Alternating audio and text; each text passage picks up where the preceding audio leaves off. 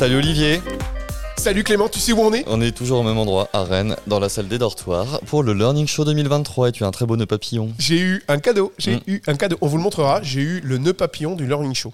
Ouais. Le seul et Imprimé en bois, magnifique. Imprimé en bois. Et comme j'adore les nœuds papillons, parce qu'il est comme ça le vieux singe, et ben j'ai eu un super cadeau. T'as vraiment de la chance, t'as vraiment de la chance. Et regarde ce que je vois monter dans l'arbre. Qu'est-ce que c'est? Qu'est-ce qu'est-ce que c'est que cette bête? Un caméléon. Bonjour le caméléon. Je viens d'attraper une mouche. Ah mais en fait le caméléon est un spécialiste de la voix. Bonjour, qui es-tu? Peux-tu te présenter s'il te plaît? Hello, je suis Bruno, Bruno Galland.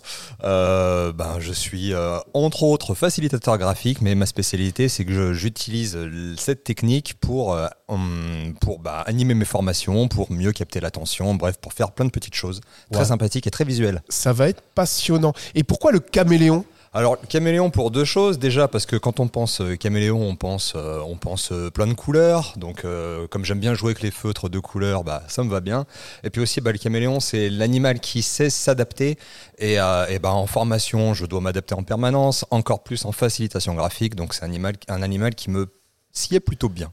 Et c'est vrai, j'ai eu la chance de, de dîner hier soir à côté de Bruno. Son sac s'est ouvert. Il a fait tomber une dizaine de crayons de couleur. Il y en avait des crayons tellement beaux, de toutes les couleurs, des gros qui doivent coûter une fortune. C'est vrai, c'est un peu un sac magique que tu as. Un sac magique, exactement. ouais. Et donc tu étais au Learning Show dans la thématique de la narration cette année et tu as présenté un atelier, c'est ça? Oui, j'ai présenté un atelier sur, euh, bah, sur le storytelling visuel. Donc en fait, j'ai accompagné des, euh, des formateurs qui, euh, qui euh, ont, ont profité de cet atelier pour découvrir la facilitation graphique et euh, voir en quoi ça pouvait leur être utile dans leur formation. T'as fait deux fois, c'est ça l'atelier hein? J'ai fait deux fois l'atelier. Et ouais, ils sont repartis avec quoi alors du coup? Ils sont repartis avec des techniques, des choses comme on va en parler peut-être plus tard aussi dans le podcast, mais l'idée c'était de leur donner des méthodes, des techniques? Déjà, ils sont repartis avec, euh, avec euh, de la confiance, de la confiance en eux. Euh, parce qu'en fait, bien souvent, les gens que je reçois dans, dans mes ateliers, dans mes ateliers de découverte, ils me disent Oh là là, mais moi je suis venu à cet atelier alors que je ne sais absolument pas dessiner, j'en suis incapable, je n'ai pas ce don. Ça, c'est un truc que j'entends très souvent. Sous-entendu, moi je suis né avec un stylo dans la main. Et, euh, et, euh, à l'issue de l'atelier, bah, ils sont déjà partis en se disant Waouh, c'est possible, euh, je vais pouvoir mettre un peu plus de visuel dans ma vie de formateur. Tu démystifies en fait. Dé- Une vraie démystification, ouais, tout à fait. Mais ça veut dire que moi qui ai pas de don euh, et qui sais pas dessiner, Oui. d'accord Euh, Pas de don graphique en tout cas, euh, au grand désespoir de ma grand-mère qui dessinait super bien, ça veut dire que je peux faire de la facilitation graphique Vraiment? Alors, tu peux faire de la facilitation graphique vraiment, même si tu n'as pas de don, car la bonne nouvelle, c'est que ça s'apprend. Et ça s'apprend assez euh, facilement. S- souvent, euh, on, on pense que pour faire un dessin en facilitation graphique, bah, il faut s'appeler euh, Victor Hugo, il faut s'appeler Picasso, il faut s'appeler Victor Hugo n'était pas un, un justement, peintre. justement, parce que je- la, la question, tu, tu- est-ce que tu sais écrire comme Victor Hugo? Non. Est-ce que ça t'empêche d'écrire, d'envoyer des mails, de rédiger des comptes rendus? Non. Voilà. Est-ce que des fois tu t'es dit mais je suis pas légitime pour écrire, bon sang, euh, je, je- je- je n'ai pas la fougue ou la, Non. ou la, la- eh ben c'est pareil raison. pour le dessin. Tu dois être capable de faire un dessin. Joli rattrapé, belle analogie. euh, Ah ouais, alors tu- là, tu m'impressionnes. hein. Parce que maintenant, j'arrête de te moquer de toi avec Victor Hugo. hein. Effectivement, tu as raison. Quand on écrit, on se pose pas toutes ces questions, en fait. Et donc tu voulais dire pas besoin d'être Picasso globalement pour réussir à faire de la facilitation Et- graphique. exactement. En fait, pas besoin d'avoir euh, la fibre artistique entre guillemets parce qu'on te demande pas de faire de l'art, on te demande de communiquer. Donc, au même titre que tu fais pas de, de l'art euh, narratif dans l'écriture Mhm. quand tu rédiges un mail ou un compte rendu de réunion, bah, on te demande pas de faire un tableau quand tu fais de la facilitation graphique. Bruno, euh, tu l'as utilisé beaucoup de fois. Facilitation graphique, facilitation graphique, facilitation. C'est quoi la facilitation graphique? Tu as donné une définition. Ta définition. Alors, ma définition, bah déjà dans facilitation graphique, il y a deux mots. Euh, Il y a graphique, on a tous compris que ça faisait référence à un canal visuel. En gros, c'est comment je peux, avec, euh, des visuels, faciliter un, concept, faciliter la compréhension d'un sujet en particulier. Donc euh, voilà, euh, facilitation, bah, c'est rendre facile, rendre accessible. Et puis graphique, bah, c'est à l'aise d'un visuel. D'ailleurs, j'aime mieux parler de facilitation visuelle au final, parce que euh, souvent quand on entend facilitation graphique, on se dit oula, ça c'est un truc de graphiste, c'est pas pour moi.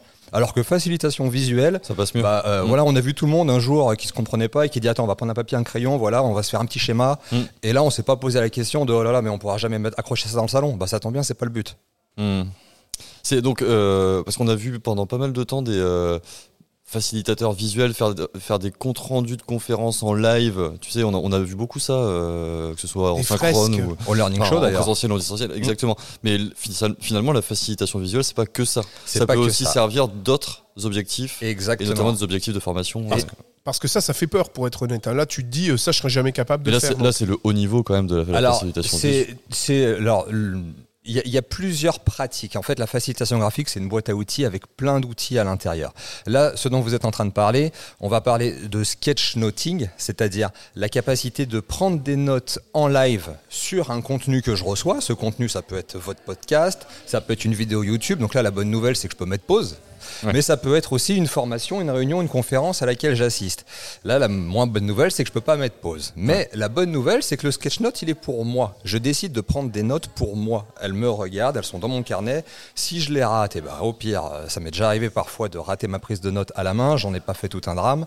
Donc, euh, en, en soi, ça peut permettre de dédramatiser. Le scribing, en l'occurrence, euh, c'est la capacité de prendre des notes, non pas pour moi, mais pour un groupe.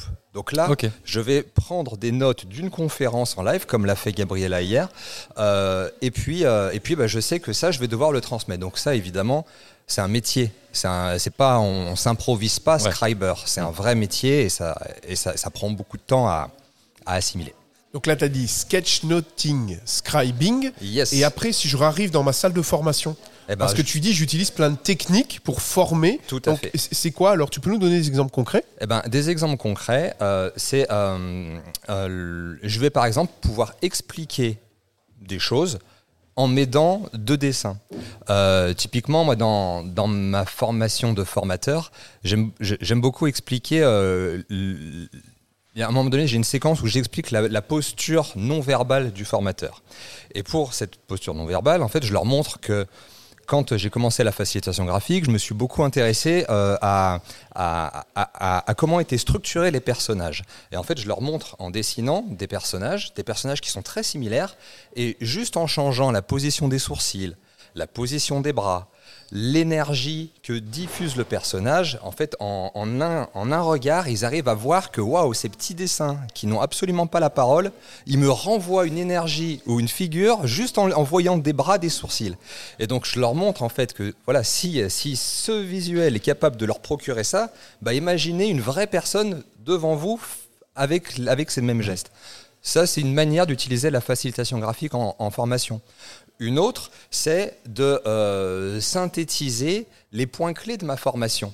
À, la fin de chaque chapitre, de chaque module, par exemple, bah, je peux très bien remettre un mémo formation que j'ai pris le temps chez moi de préparer à froid.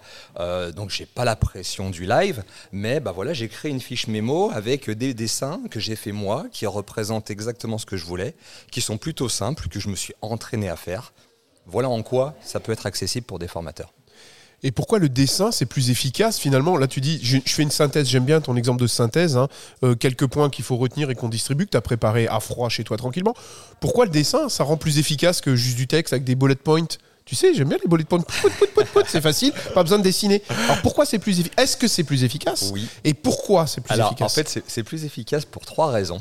La première, c'est que euh, le dessin, il, a, euh, il, il agit comme un aimant. Il a cette euh, capacité à capter l'attention et à attirer l'attention. Je le vois, moi, souvent, j'aime bien décorer mes salles de formation. Je mets l'agenda de la formation avec les grandes étapes par lesquelles on va passer. Donc, c'est très coloré, il y a des pictos. Je présente les règles du groupe, le contrat de groupe, du genre, euh, voilà, toutes les règles que tu adores, la bienveillance et compagnie. Euh, et les- L'empathie. La Empathie, bienveillance et l'empathie. Les deux mots préférés. Tu arrêtes de raconter ma vie au micro, s'il te plaît. J'adore.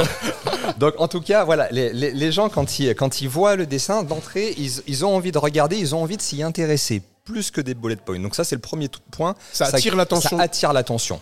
On sait que pour un formateur, la première des choses c'est capter l'attention. S'il n'y a pas d'attention, il n'y a plus rien derrière. Donc ça c'est déjà l'élément clé.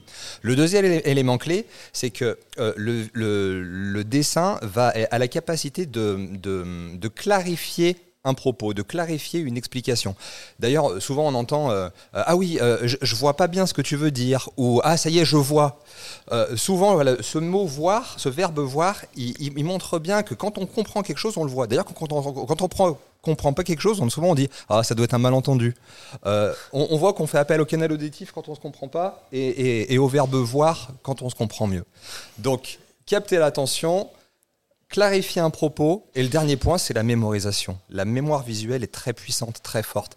Euh, je- le fait de revoir un picto, je vais me souvenir de, de tout ce qui s'est dit à ce moment-là quand on a quand on a réalisé ça. Donc voilà pourquoi c'est C'est utiliser différents essentiels. canaux finalement, le, le visuel, enfin euh, dire la même chose en utilisant différents canaux pour mieux ancrer. Exact, exact. D'ailleurs, tu, tu fais bien de dire ça parce que souvent, quand on dit facilitation graphique, on dit dessin. Or, le dessin doit représenter 20% de la planche. En fait, il y a énormément de texte. On oublie de le dire ça. Et on peut très bien commencer par faire de la facilitation graphique presque sans dessiner.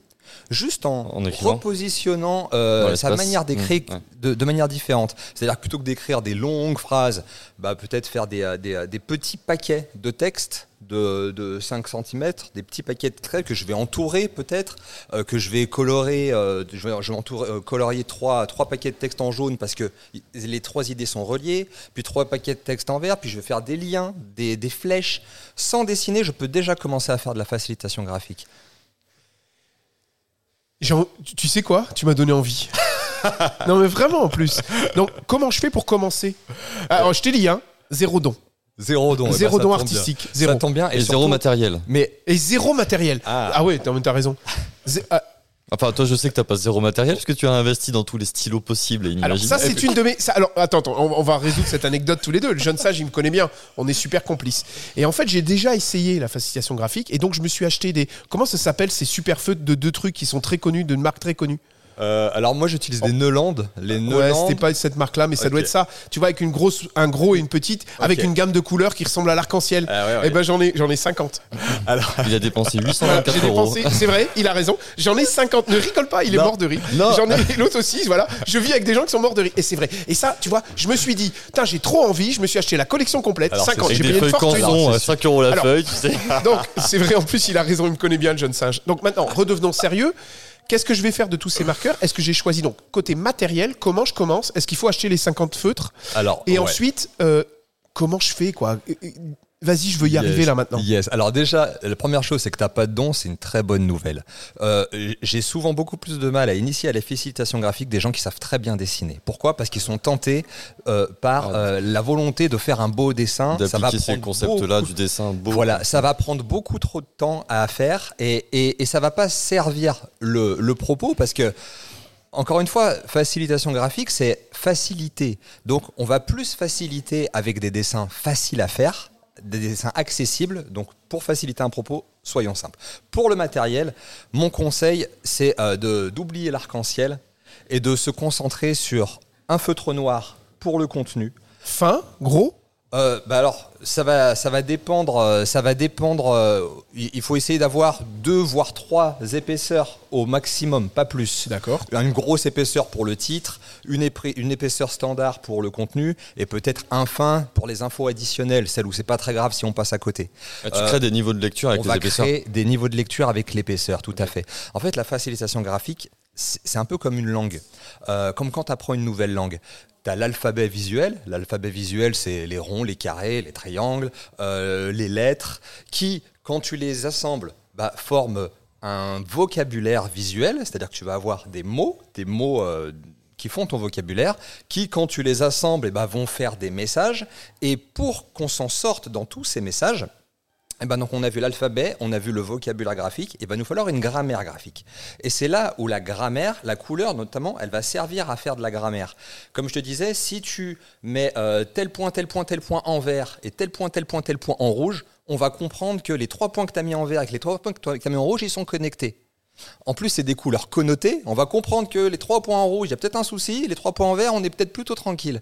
Donc, gardez ça en tête. Plus tu vas avoir de couleurs, plus tu risques de perdre la facilité de lecture de ta planche parce que euh, il y, a, il y a- il y a trop de dispersion cognitive. Et Est-ce que c'est pas pareil aussi dans le, le style entre guillemets d'écriture? Comme on dit en design il faut pas utiliser plus de X police sur, euh, sur une planche ou sur une page web parce que sinon c'est ça devient complètement euh, difficile à lire en fait c'est même pas que c'est C'est ça. enfin, En- ça, ça devient difficile pour l'utilisateur En fait, il faut qu'il y ait une, co- une cohérence, Ah, une- une une cohérence, c'est-à-dire que voilà, ton cerveau doit vite repérer que voilà, il y a quatre parties, que ces deux parties elles matchent bien ensemble parce qu'il y a une couleur similaire, que ces deux parties on voit que c'est autre chose parce qu'il y a une couleur similaire, et puis euh, que j'arrive à voir où sont les titres, où est le contenu, où est l'info additionnelle. D'où euh, peu de couleurs et euh, trois niveaux de, de, de traits. Oh, 50, ça va encore, hein, c'est peu de couleurs, 50. Moi, ma couleur préférée, c'est l'orange. J'ai tous les, toutes les, tous les grades d'orange. Ah, c'est pas mal Est-ce qu'il existe un espèce de, de dictionnaire, tu vois Parce que euh, j'imagine qu'on peut faire des petits symboles ou des petits dessins. Ouais. Euh, L'attention, euh, moi je fais boum boum. Ben, c'est bien, ça boum boum à la Alors, radio. je, ça- je ça traduis, c'est un point C'est d'exclamation. un point d'exclamation le boum boum.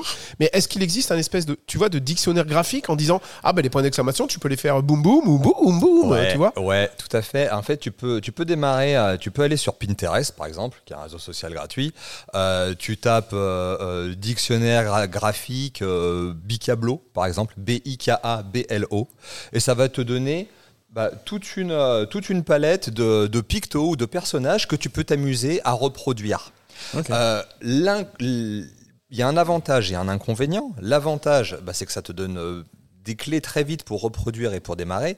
L'inconvénient, c'est que si tu restes enfermé dans ce style, bah, tes planches vont ressembler à celles de ton voisin et ainsi de suite, et tu vas pas avoir ton propre style. Mais ça, bonne nouvelle, ça vient naturellement. Comme quand on a appris à l'écrire d'ailleurs, euh, quand on a appris à écrire à l'école, vous vous souvenez Ouais, ce qu'on faisait fais pareil que tout le monde. on et puis pareil que la maîtresse, on suivait euh, les lignes, les interlignes, alors que pourtant aujourd'hui, quand on regarde nos feuilles, on a tous une écriture différente. Et ben pour la facilitation graphique, c'est pareil. Au départ, on va reproduire des choses qu'on voit, et au fil du temps, et ben On va naturellement, il y a notre style. propre style, et quelqu'un va voir une planche en disant Ah oui, mais c'est la tienne ça. Mm. Et tu vas dire bah, Comment tu sais, je l'ai pas signé Il va dire bah, Je reconnais, c'est ton style. Clément, tu mettras le lien. J'ai oublié ce que tu as dit déjà. Tu nous mettras- Bicablo, B-I-K-A-B-L-O. Ouais, Yes. je Tu le nous mettras mettrai. sur et le- Pinterest, tu connais ce réseau social? Ouais, Pinterest, je connais. ouais. Je sais pas, mais c'est ça le vieux singe, il se fout de moi tout le temps. On, on a parlé des sketch notes, euh, enfin en tout cas de la facilitation visuelle avec des stylos et du papier.